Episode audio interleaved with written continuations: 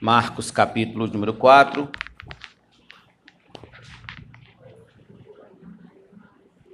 Nós vamos ler do verso de número 26 a 29, apenas quatro versículos. Marcos 4, do 26 ao 29. E eu peço que você deixe sua Bíblia aberta aí comigo, por favor. O reino de Deus é como um homem que lança a semente na terra.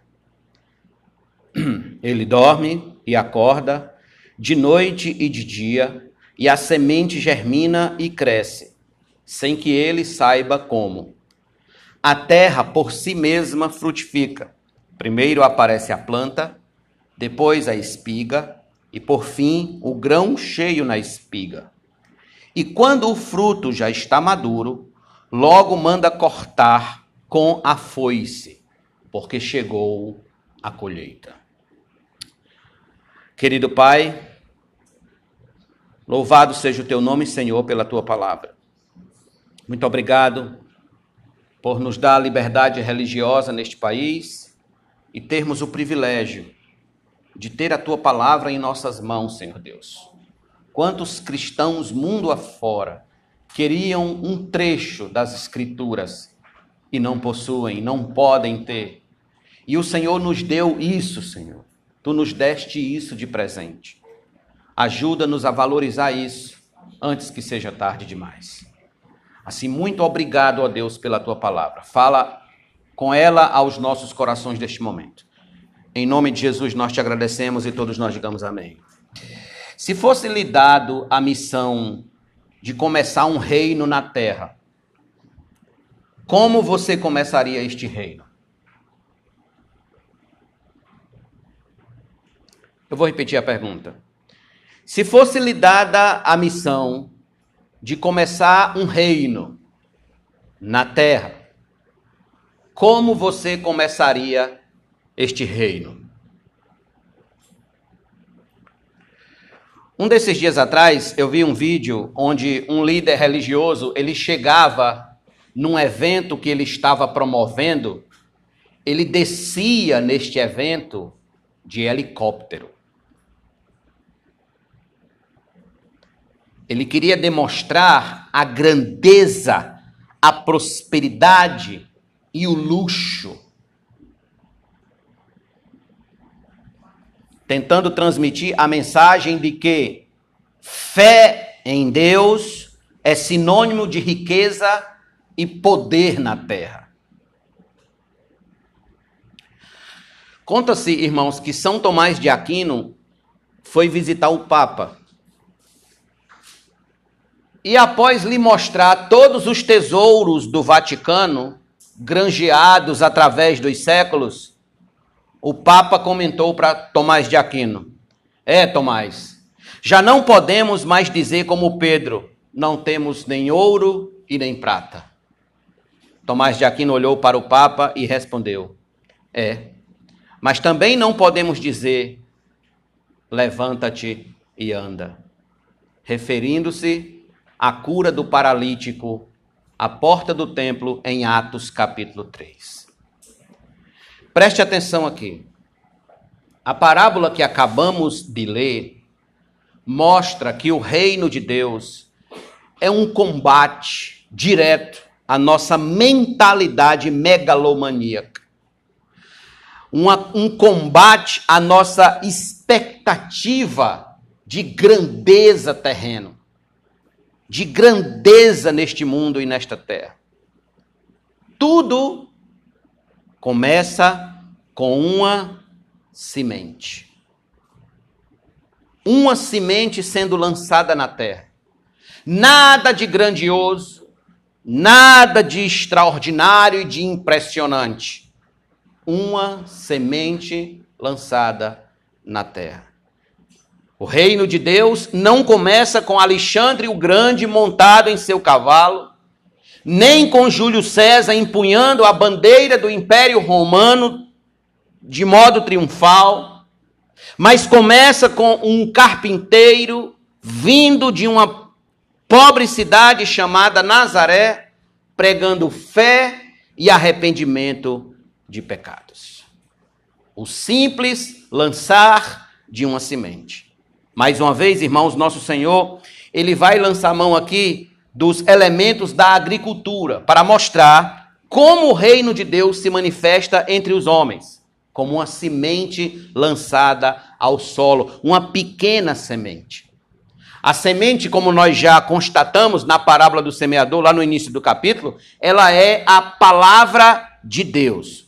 Quando estamos pregando a palavra de Deus, quer seja aqui no púlpito, quer seja nos nossos lares, nos nossos empregos, nas nossas vizinhanças, etc., nós estamos semeando o evangelho.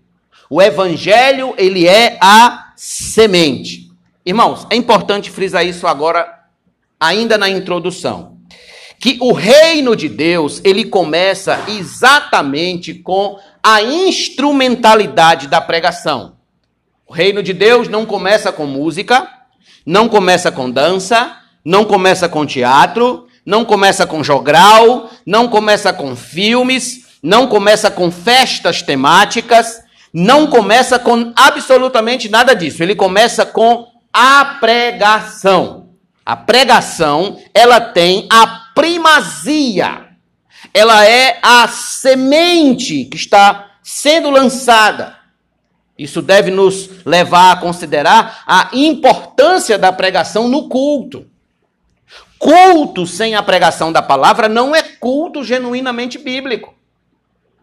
Culto sem a pregação da palavra não há semeadura, não há edificação. Não há salvação. Não há confronto com os nossos pecados. Não há santificação. Não pode haver fé genuína aonde não há a pregação da palavra. Por quê? Porque o apóstolo Paulo deixou isso muito bem, bem claro. A fé vem pelo ouvir e o ouvir a palavra de Deus. Num culto onde não se tem pregação, num culto onde os elementos do culto é louvor, teatro, dança, música, filme, etc, etc, menos a palavra, onde a palavra não é centralizada, neste culto não há fé biblicamente genuína. Porque a fé não vem por essas coisas.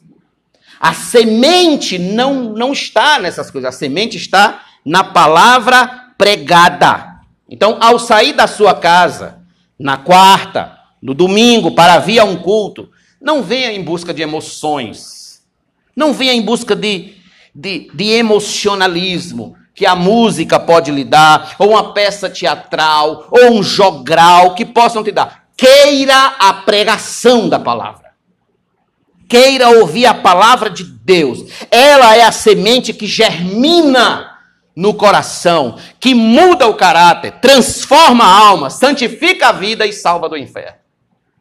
É a pregação. Pois bem, irmãos, dito isso, essa parábola nos ensina que por meio da pregação, Deus está agindo. Deus está agindo. Deus não está parado no céu.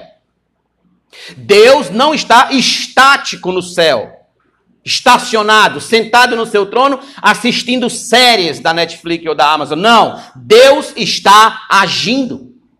Deus está trabalhando. E nesse texto, nós vamos ver, nesse pequeno texto, nós vamos ver três modos pelos quais Deus age. Em primeiro lugar, o agir de Deus é invisível. O agir de Deus é invisível. Veja comigo, por favor, versículos número 28.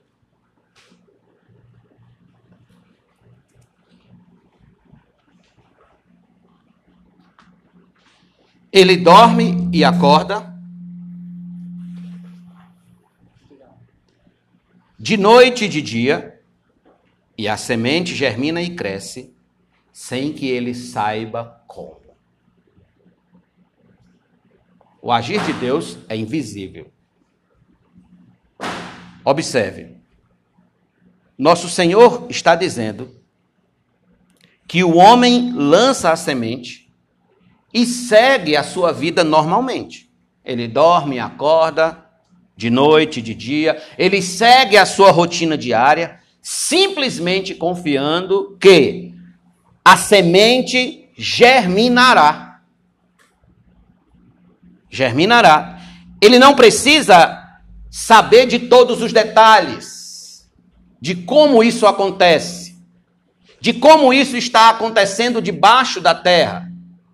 Ele lança a semente e todo o processo é invisível aos seus olhos. Todo o processo é sem que ele veja como está acontecendo. Aliás, se você perguntar, acho que a 90% dos agricultores, talvez eles não vão saber explicar cientificamente o fenômeno da germinação da semente.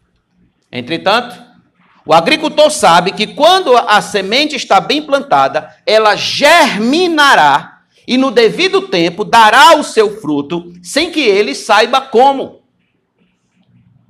Sem que ele tenha visto todo o processo acontecer a olho nu. Porque ocorre, irmão, que as leis da natureza criadas por Deus, elas estão agindo na semente. O agricultor não vê, mas elas estão acontecendo, estão germinando e estão fazendo o fruto crescer. Assim é o modo do agir de Deus. Nós não sabemos como, mas Ele está agindo. Nós não conseguimos ver, mas Ele está agindo por meio da pregação da palavra. Seu poder está operando invisivelmente nos corações onde o evangelho chega. Então, esta parábola, ela é exclusiva no livro de Marcos. Você não encontra ela em Mateus, nem em Lucas, nem em João. Você só encontra ela em Marcos. Os estudiosos acreditam que essa parábola ela tem o propósito de encorajar os cristãos de Roma que sofriam debaixo dos horrores do imperador Nero. Muitos daqueles cristãos estavam assistindo seus irmãos serem queimados vivos, escalpelados, torturados, jogados aos leões, perseguidos, triturados pelo ódio dos romanos. Eles precisavam então confiar. Essa é a mensagem aqui. Confiar que, mesmo não vendo, o que era que eles estavam vendo? Eles estavam vendo morte, terror, crucificação, dores, mas mesmo não vendo Deus agindo, a ideia aqui é essa. Mesmo o agricultor não vendo a semente germinando e acontecendo todo o processo que lhe, que lhe é de lei por natureza, ele precisa confiar que ela germinará, que ela está germinando. Assim eram aqueles irmãos, mesmo sem ver o agir de Deus ou agir do juízo de Deus sobre aqueles que estavam perseguindo a eles, eles deviam, acho que estão chamando ali, irmão Severino, eles deviam continuar crendo que Deus estava agindo, mesmo sem que eles pudessem ver. Preste atenção aqui. Por que, que é importante compreender isso? É importante compreender isso, irmãos. Porque tudo o que nos acontece, quer seja de bom, quer seja de ruim, tudo o que acontece a mim, tudo o que acontece a você, tem uma ligação direta com o crescimento do reino de Deus em nós e através de nós. Tem tudo a ver.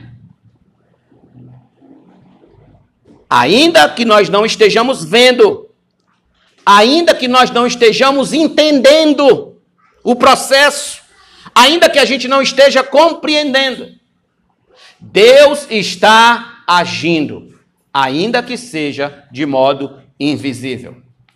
Por exemplo, abra sua Bíblia comigo, por favor, em João capítulo 3.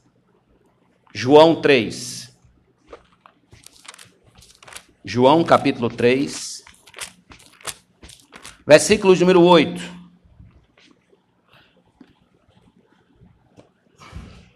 Aqui o Espírito Santo é comparado ao vento, à ação do vento, que de modo invisível está agindo.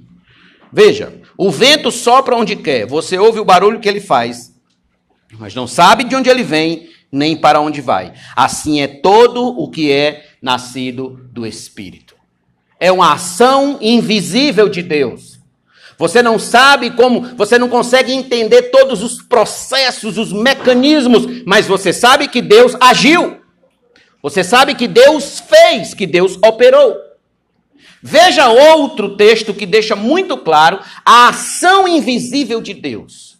Vá para Romanos, capítulo número 8, por favor. Romanos 8, versículo número 28. Esse texto, irmãos, já me salvou em muitas noites escuras da minha alma. Confiar nesta palavra para mim foi muito bom. Romanos 8, 28. Sabemos que todas as coisas cooperam para o bem daqueles que amam a Deus, daqueles que são chamados segundo o seu propósito. Perceba, todas as coisas cooperam para o bem. Se são todas as coisas, são todas as coisas boas que nos acontecem, como também todas as coisas más. E onde é que Deus está trabalhando? Deus está trabalhando nas circunstâncias, ainda que a gente não veja. Deus está agindo ali. Vamos ver outro texto, por favor. Vá para 1 aos Coríntios, capítulo número 3. É o próximo livro. 1 aos Coríntios 3. Estava havendo uma discussão na igreja de Corinto, grupos se formando. Um dizia eu sou de Paulo, outro dizia eu sou de Pedro, outro dizia eu sou de Apolo e o outro dizia eu sou de Jesus. Mas Paulo vai deixar muito claro que todos são de Deus, unicamente de Deus. E ele vai explicar o processo de como isso acontece. Veja, versículo número 6. Vamos do 5. Quem é Apolo? Quem é Paulo? São servos por meio de quem vocês creram. E isto conforme o Senhor concedeu a cada um de vocês. Eu plantei, Apolo regou, mas o crescimento veio de Deus. A ação invisível de Deus fazendo com que o evangelho frutificasse que o evangelho germinasse no coração deles.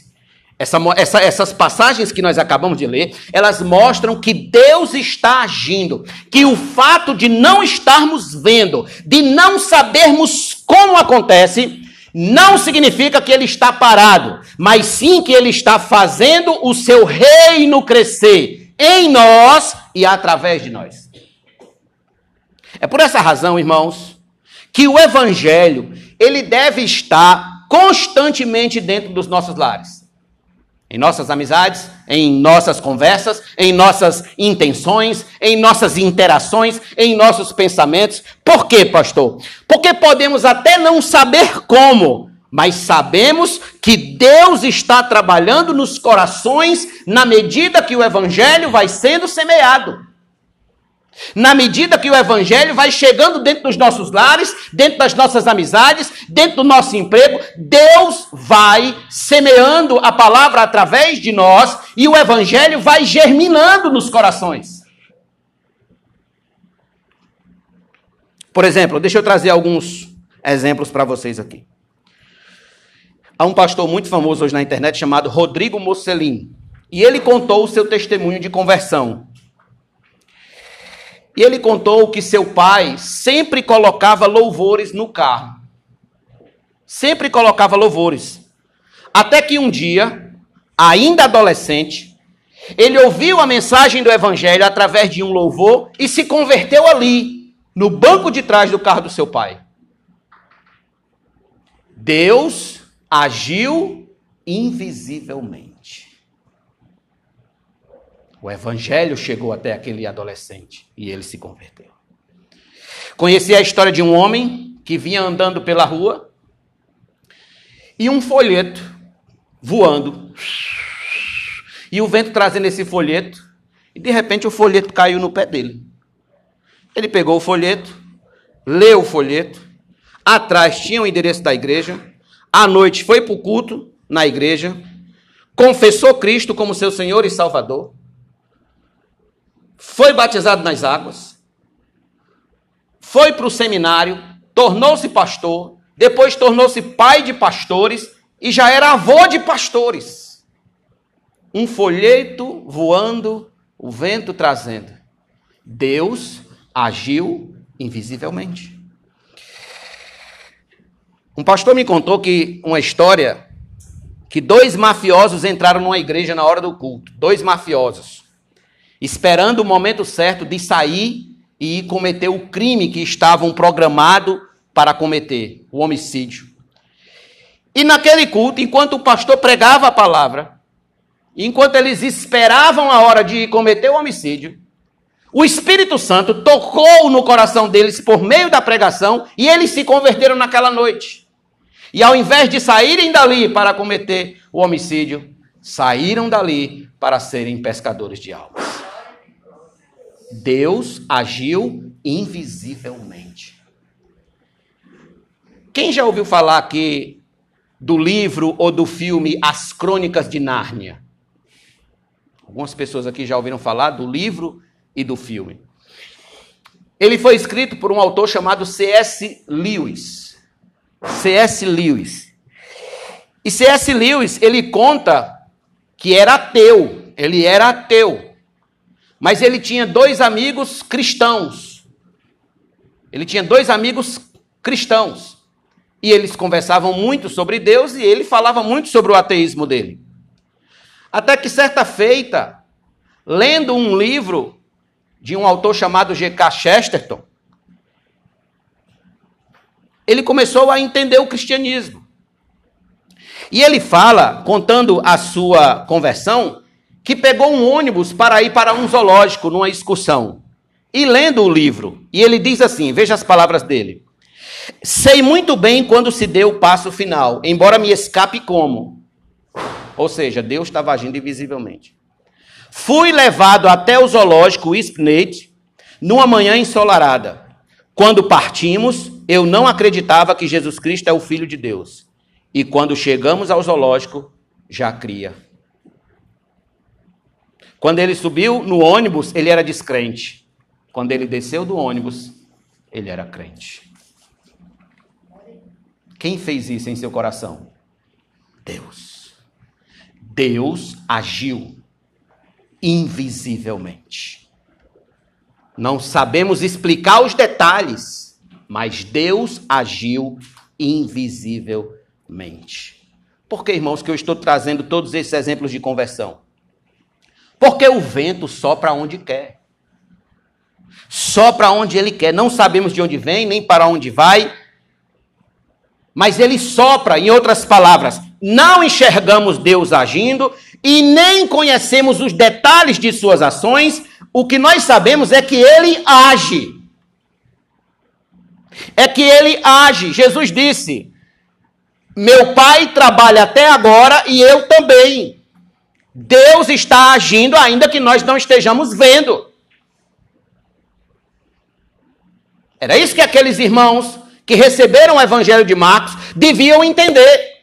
Olha, vocês estão vendo Nero perseguir vocês, vocês estão vendo irmãos serem jogados aos leões, mas não achem que Deus não está agindo. Deus está agindo. A semente está germinando.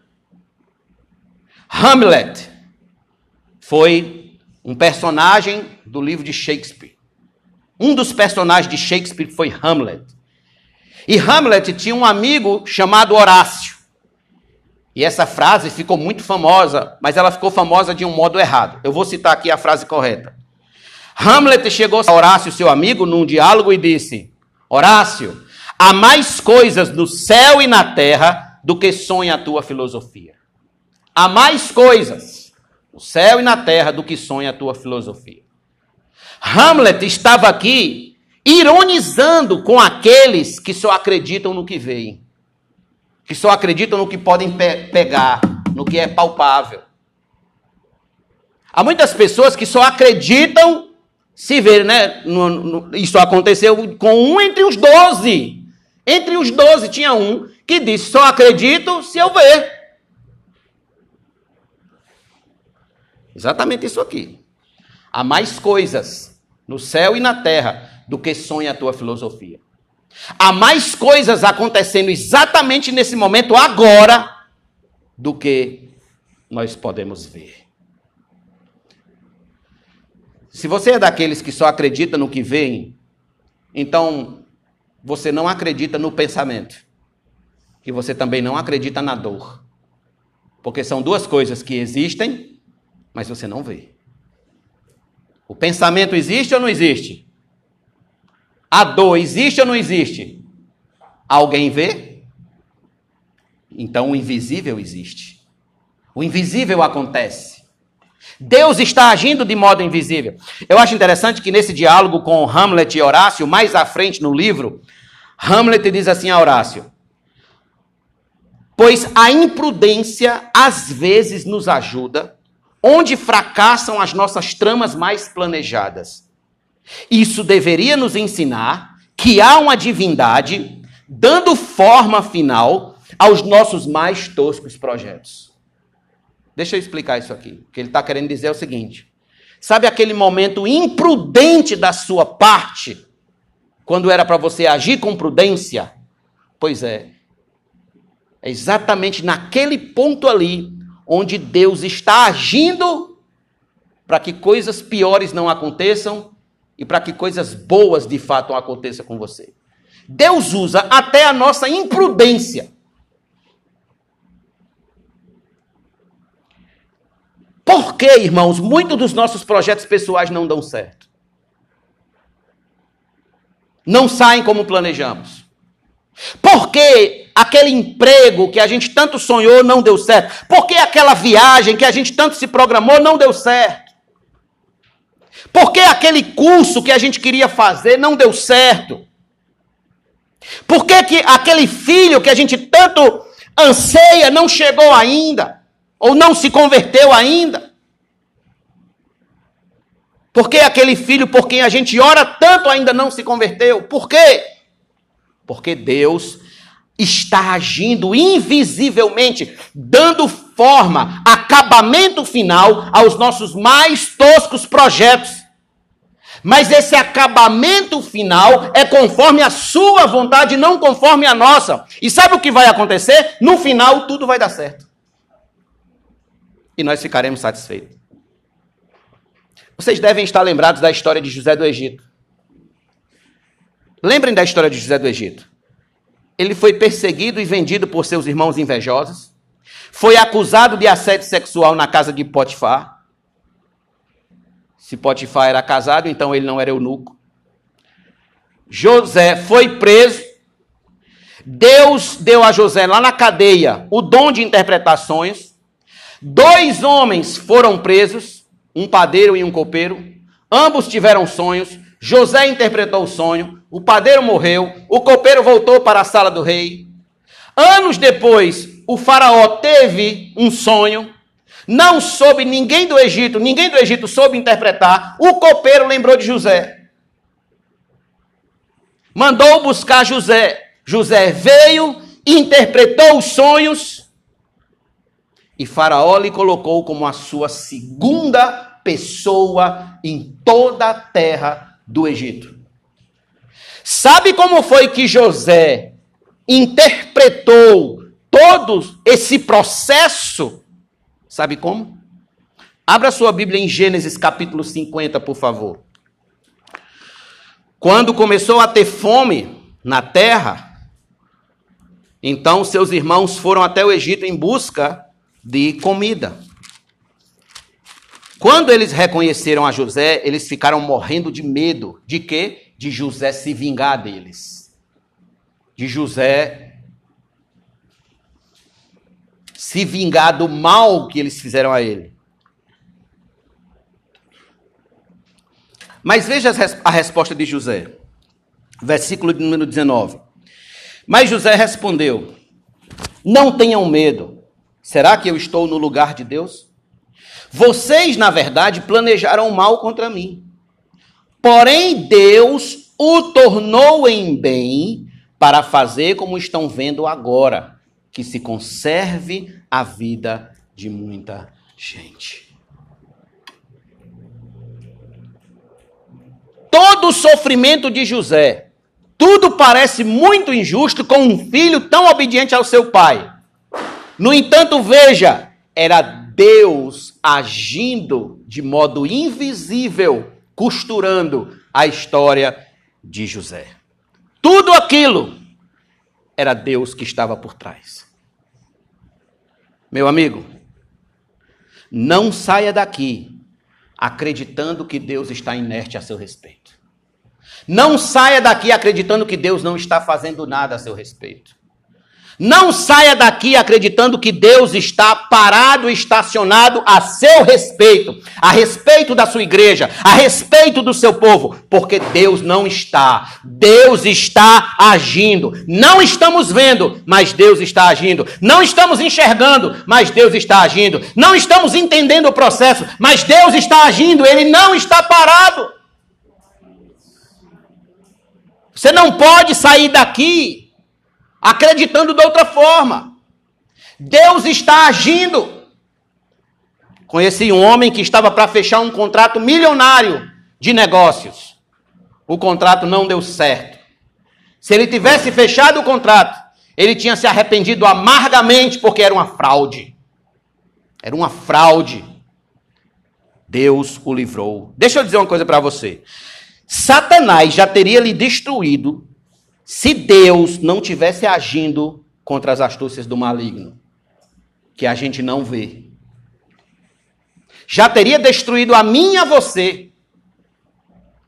E eu acredito que Deus preservou o livro de Jó para nos dar uma, uma pincelada de como é que as coisas acontecem por trás dos bastidores da eternidade.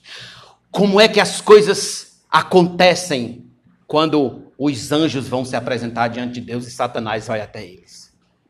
E a gente não está vendo nada, assim como Jó não estava vendo nada, mas lá estava Satanás acusando Jó diante de Deus. Ou será se ele não faz mais isso? Ou será se ele não faz isso comigo e com você? Ou será se ele não vai na presença de Deus e diz: Viste meu servo Anderson? E o Satanás diz: Vi. E Satanás diz: Será se ele te teme realmente? E Deus pergunta: Viu meu servo Severino? E o diabo diz: Vi. Mas será, Deus, se ele te serve realmente?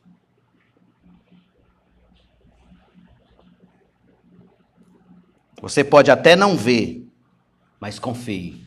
Deus está agindo em favor do seu povo. Existe um livro antigo que o título é Deus trabalha no turno da noite. Deus trabalha no turno da noite. Abra a sua Bíblia comigo no Salmo de número 127, por favor. Salmo de número 127.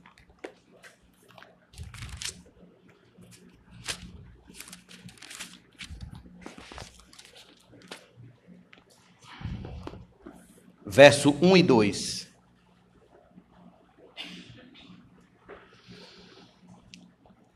Se o Senhor não edificar a casa, em vão trabalham os que a edificam. Se o Senhor não guardar a cidade, em vão vigia a sentinela. Será inútil levantar de madrugada, dormir tarde, comer o pão que conseguiram com tanto esforço. Aos seus amados, ele dá o pão enquanto dormem. Aos seus amados, Deus está cuidando na calada da noite. Quando ninguém está vendo, Deus está cuidando dos seus amados. Enquanto você dorme, Deus está agindo. Não permitirá que os seus pés vacilem, não dormitará aquele que te guarda, exceto que é certo que não dormita, nem dorme o guarda de Israel. Então, o primeiro modo, como a gente vê nessa parábola, que Deus está agindo, é um agir invisível. Você não está vendo, mas ele está agindo. Mas há um segundo modo. Qual é esse segundo modo? Volte lá para Marcos capítulo 4. O segundo modo, o agir de Deus é gradual. O agir de Deus é gradual. Versículos número 28. A terra por si mesma frutifica. Primeiro aparece a planta, depois a espiga e por fim o grão cheio na espiga. Observe, nosso Senhor deixa claro que, de acordo com as leis da natureza, há um processo gradual, um escalonamento de como a semente ela vai germinando. Não aparece primeiro o grão, depois a espiga e depois a planta. É o contrário. Primeiro a planta, depois o grão, depois a espiga, a espiga e por fim o grão na espiga.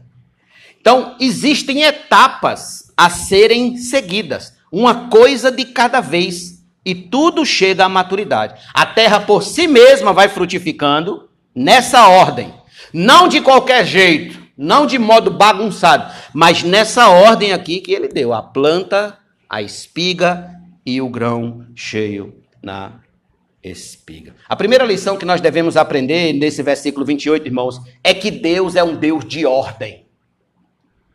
Deus é um Deus que tudo que ele faz, ele faz bem feito, de modo organizado, disciplinado, de acordo com a sua própria vontade. Deus gosta de ordem e Deus gosta de hierarquia. As coisas não podem ser atropeladas. É por essa razão que nós temos tanta dificuldade de entender o agir de Deus. Por quê? Porque nós temos uma mente que gosta de queimar etapas. Nós temos uma mente que gosta de pegar atalhos. A nossa mente gosta de pular degraus. A gente não gosta de ir degrau a degrau. A gente gosta de ir de elevador. Entretanto, Deus não age assim. Deus age de modo organizado e gradual. Deus age de modo organizado e gradual. Os irmãos lá em Roma que receberam o evangelho de Marcos, eles deviam aprender isso. Que Deus estava agindo, mas agindo como? De modo gradual. O evangelho estava germinando, estava alcançando as pessoas de modo gradual e não de um modo abrupto. Vocês lembram como Jesus veio à terra? Lembram como ele veio à terra? Que desceu numa nuvem de glória e estabeleceu o seu trono de glória em Israel. Vocês lembram disso? Não, vocês não lembram disso. Sabe por quê? Porque não foi assim. E como foi que ele veio? Ele veio como um bebê, ele foi gerado pelo Espírito Santo no ventre de Maria, nasceu como um bebê, passou por todas as etapas, crescimento, foi criança, adolescente, jovem e adulto. Ele que tinha todo o poder, e tinha não, tem todo o poder, nos céus e na terra, não queimou etapas. Ele seguiu o cronograma da vontade de Deus. Teve uma hora no ministério de Jesus que Maria quis né, que Jesus demonstrasse o seu poder de modo glorioso e todos entendessem a grandeza de Jesus ali, naquele evento. Mas sabe o que foi que Jesus disse a Maria? Abra sua Bíblia comigo em João capítulo 2, por favor. João 2. Se os irmãos estiverem com frio, pode desligar aí o ar, irmãos. Não tem problema não. João 2, verso 1 ao 4. Permaneça com sua Bíblia aberta em João. Três dias depois, houve um casamento em Caná da Galileia, e a mãe de Jesus estava ali. Jesus também foi convidado com seus discípulos para o casamento. Tendo acabado o vinho, a mãe de Jesus lhe disse: Eles não têm mais vinho. Mas Jesus respondeu: Por que a senhora está me dizendo isso? Ainda não é chegada a minha hora. A hora aqui é a hora de ser glorificado como filho de Deus. É a hora de ser glorificado. A hora de que todos saibam realmente que ele é o filho unigênito de Deus, o filho amado de Deus. Mas quando nós vamos lá para o capítulo 17, olha o que Jesus diz.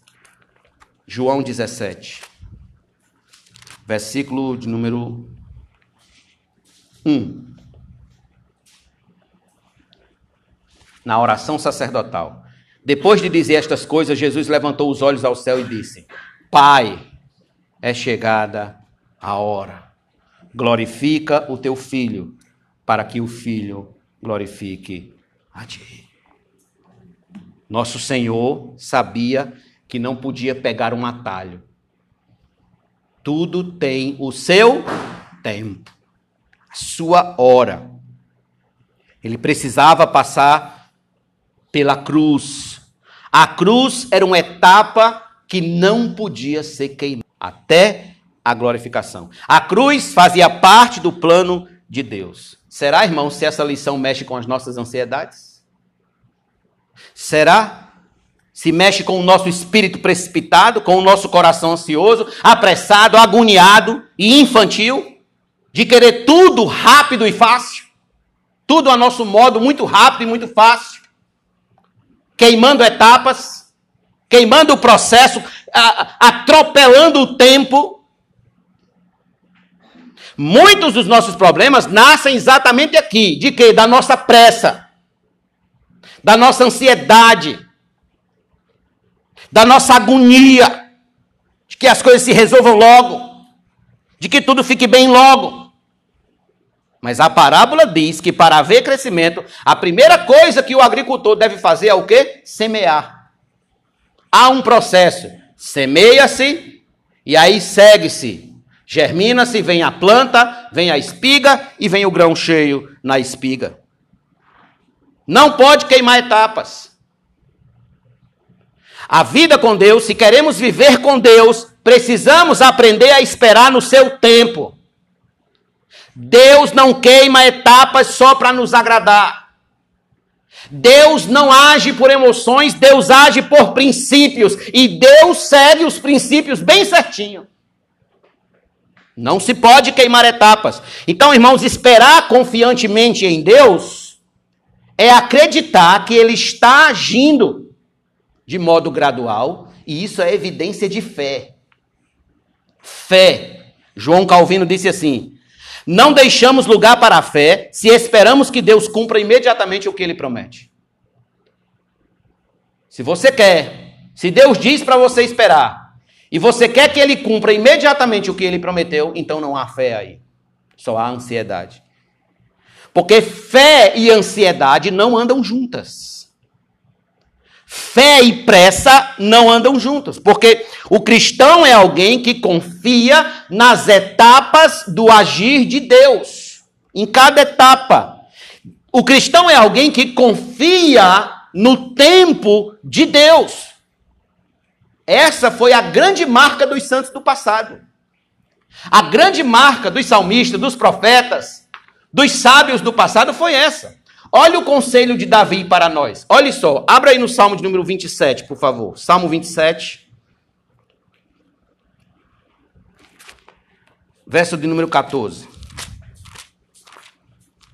Salmo 27, versículo 14. Olha que conselho maravilhoso Davi nos dá aqui.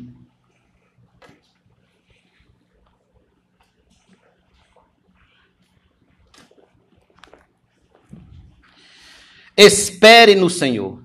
Anime-se e fortifique-se o seu coração. Espere, pois, no Senhor. Veja o Salmo 40, versículo 1. Por que, que ele diz isso? Aí ele vai dizer. Ele vai falar que ele teve essa experiência. E como foi que terminou essa experiência? Ele vai dizer aqui, ó. Versículo 1. Esperei com paciência pelo Senhor. Ele se inclinou para mim e me ouviu quando clamei por socorro. Espere. Agora vá para o Salmo de número 130.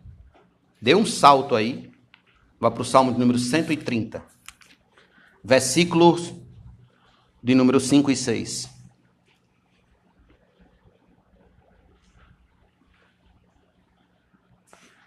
Aguardo o Senhor, a minha alma o aguarda, eu espero na Sua palavra. A minha alma anseia pelo Senhor mais do que os guardas anseiam pelo romper da manhã. Mais do que os guardas pelo romper da manhã. Essa deve ser a nossa oração e deve ser a nossa convicção diária. Aguardo o Senhor, a minha alma o aguarda, sem queimar etapas. Nosso dever, irmãos, é semear e esperar, orar e esperar, jejuar e esperar meditar e esperar, congregar e esperar, nos santificar e esperar, buscar a Deus e esperar. Esperar acreditando que Deus está agindo de modo gradual e progressivo. De que Deus não está parado, mas que Ele está agindo em favor do seu povo. E se você está dentro do povo de Deus, então Ele está agindo a seu favor. Meu amigo, entenda. Tudo que você está vivendo hoje, Tudo que você está vivendo hoje, tudo. Quer seja de bom ou de ruim, tudo. Deve ser visto como uma etapa gradual do avanço de Deus, do avanço do reino de Deus em você e através de você. Meu casamento não está bom, pastor. Isso é uma etapa gradual do avanço do reino de Deus. Meu casamento das mil maravilhas, pastor. Isso é uma etapa gradual do reino de Deus avançando em você e através de você. Talvez, para alguns aqui, seja o tempo de sorrir e de levantar as mãos em gratidão. Talvez, para outros, seja o tempo de chorar e de orar mais, e de pedir mais, e de bater mais na porta do céu, de jejuar mais, de conhecer mais, estudar mais, meditar mais, evangelizar mais a família, evangelizar mais os amigos. Mas enquanto isso acontece, espere em Deus. Espere em Deus. Deus está agindo. No devido tempo, a semente será uma espiga cheia. No devido tempo, você terá a resposta de suas orações. No devido tempo, você terá a resposta da sua semeadura, da sua busca. No devido tempo, e tudo acontecerá segundo a boa vontade de Deus, e você ficará satisfeito. Ainda que não saia conforme os seus planos humanos. Espere em Deus. Esse é o segundo modo de agir de Deus, que Deus age de modo gradual. Mas existe um terceiro e último. O agir de Deus é proposital. O agir de Deus é com propósito.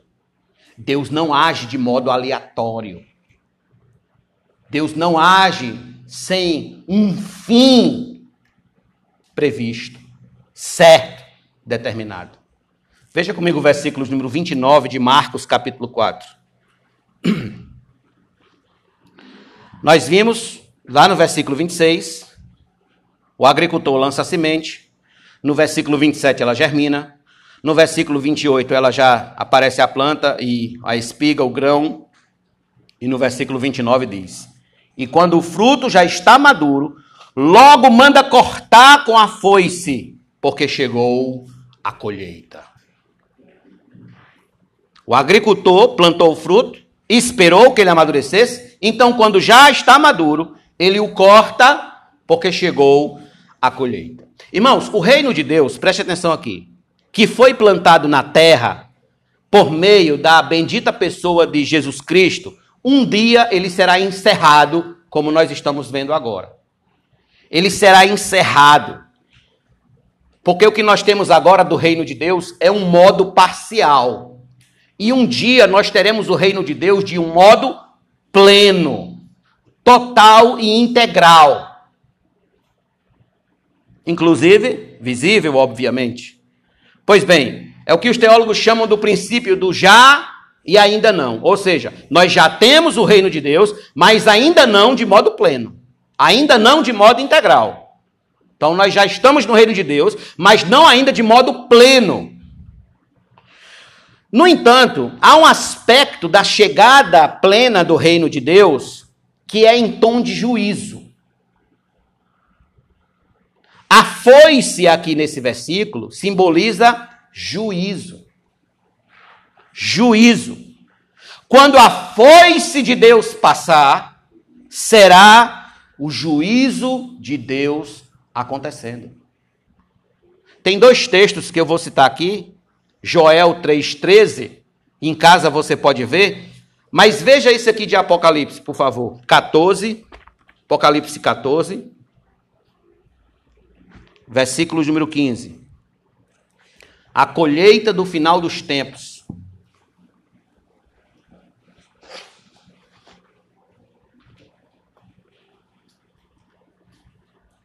Vamos ler o 14 e o 15. Olhei e eis uma nuvem branca, e sentado sobre a nuvem um semelhante a filho de homem, tendo na cabeça uma coroa de ouro e na mão uma foice afiada. Outro anjo saiu do santuário gritando com voz forte para aquele que estava sentado sobre a nuvem: Pegue a foice e comece a colher, pois chegou a hora da colheita, visto que os campos da terra já amadureceram. Comece a colheita, passe a foice. Este será aquele dia em que o joio será separado do trigo, em que as ovelhas serão separadas dos bodes, em que os falsos serão separados dos verdadeiros, os santos dos ímpios.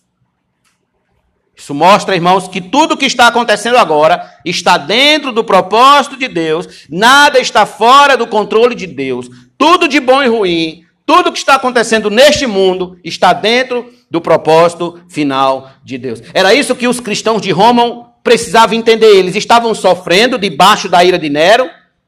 Então, eles nessa parábola eles receberam a garantia de que todo aquele mal um dia acabaria todo aquele império de terror findaria e o reino de Deus prevaleceria. Essa é a mensagem aqui.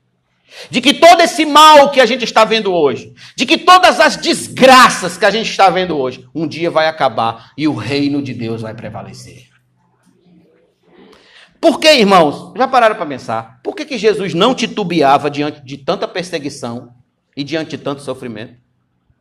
Por que, que ele permanecia incólume? Por que, que ele permanecia sereno, firme?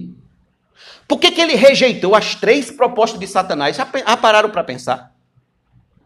Por que, que ele permaneceu ali firme, seguro do que ele estava fazendo? Por que, que ele suportou com tanta galhardia as dores da cruz? Por quê? Porque ele sabia que o reino de Deus chegará à sua plenitude um dia. Ele sabia disso. Isso aqui é uma certeza na mente de Jesus. Não é uma possibilidade, é uma certeza. Por isso que quando acusavam ele, nada o atingia. Nada conseguiu destruir o nosso Senhor. Ele tinha profunda convicção de que não era o reino, o império de Roma que prevaleceria no final, de que não era o, o governo dos fariseus que prevaleceria no final. Ele tinha plena certeza de que no final de tudo, quem vai prevalecer é o reino de Deus e o povo de Deus. A pergunta é: nós temos essa certeza? Temos essa certeza de que um dia Cristo voltará e julgará este mundo? Temos a certeza, aliás, de que Cristo vai voltar? de que Cristo buscará a sua igreja. Meus irmãos, o que nos cabe diante dessa verdade bíblica é compreender que um dia haverá uma colheita. A colheita é certa. A foice vai passar. A foice vai chegar. Todo o mal desse mundo sofrerá o corte da foice de Deus. O juízo chegará sem qualquer dúvida. Deus está agindo, agindo com propósito, agindo de modo bem definido. E digo, tanto os ímpios quanto os santos estão dentro desse propósito eterno. E Deus será glorificado na salvação dos justos e na condenação dos ímpios. Eu quero que você veja um versículo comigo em Provérbios 16. Eu acho que talvez você leu já várias vezes esse texto de Provérbios 16.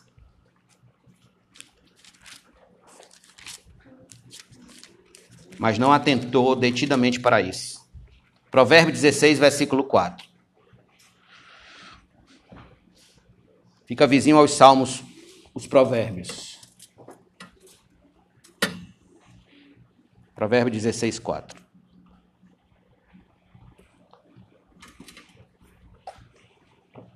O Senhor fez todas as coisas para determinados fins. Até o ímpio para o dia da calamidade. O que é o ímpio? Eu já expliquei em outras mensagens aqui. O ímpio é o homem que não vive com Deus e para Deus. O ímpio é o homem que não teme a Deus. O ímpio, de acordo com as Escrituras, é o homem que vive apartado da fé em Jesus Cristo. Esse é o ímpio. Esse ímpio, ele foi criado para o dia da calamidade. E calamidade aqui tem uma tradução que diz para o dia do mal e tem outra que diz para o dia do castigo. A calamidade aqui é o juízo. Até o ímpio para o dia do juízo. Está em Provérbios? Vá para Daniel, capítulo 12.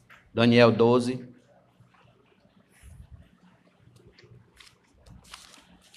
Versículo número 2. Deus será glorificado, tanto na salvação dos justos, quanto na condenação dos ímpios, dos maus. Versículo 2 de Daniel: Muitos dos que dormem no pó da terra ressuscitarão, uns para a vida eterna, outros para a vergonha e horror eterno. A foice vai passar. Vá agora para João, capítulo número 5. João 5.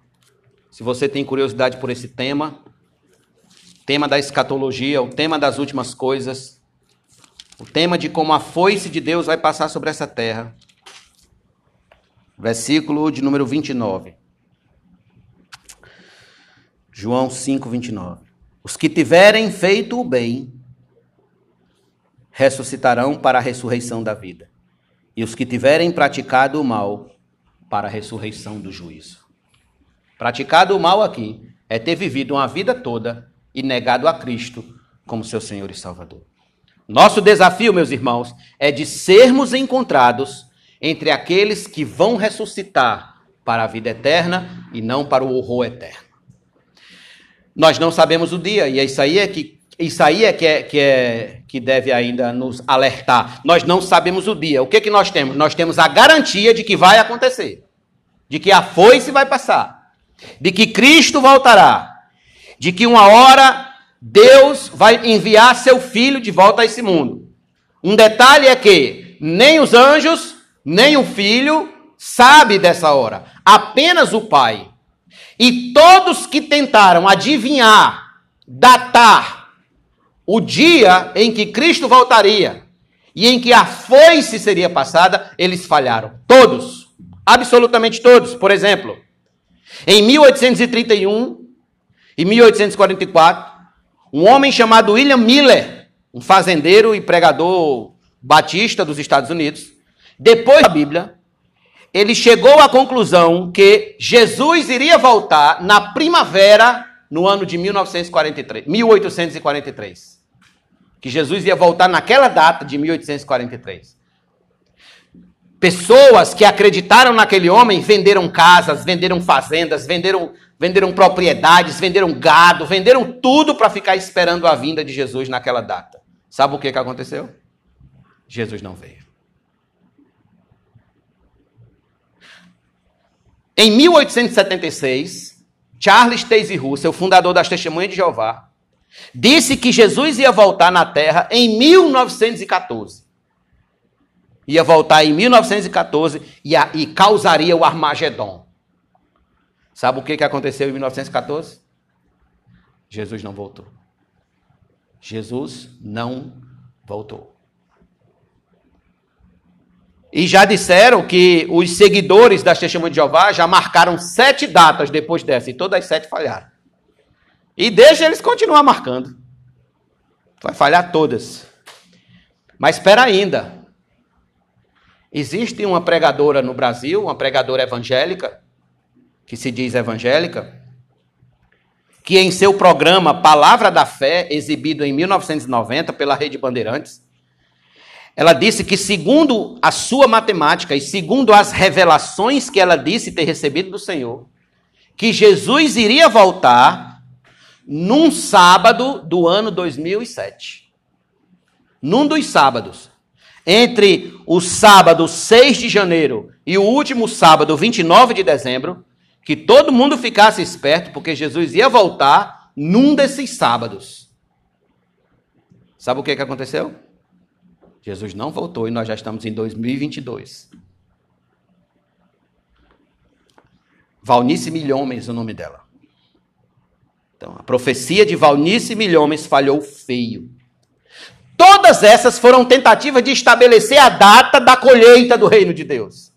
A data da foice, mas todas falharam, porque nem os anjos, nem o filho sabe, mas somente o Pai que está nos céus sabe dessa data. E é para a nossa segurança que ele sabe. Por quê? Porque esta não deve ser, irmãos, a nossa preocupação.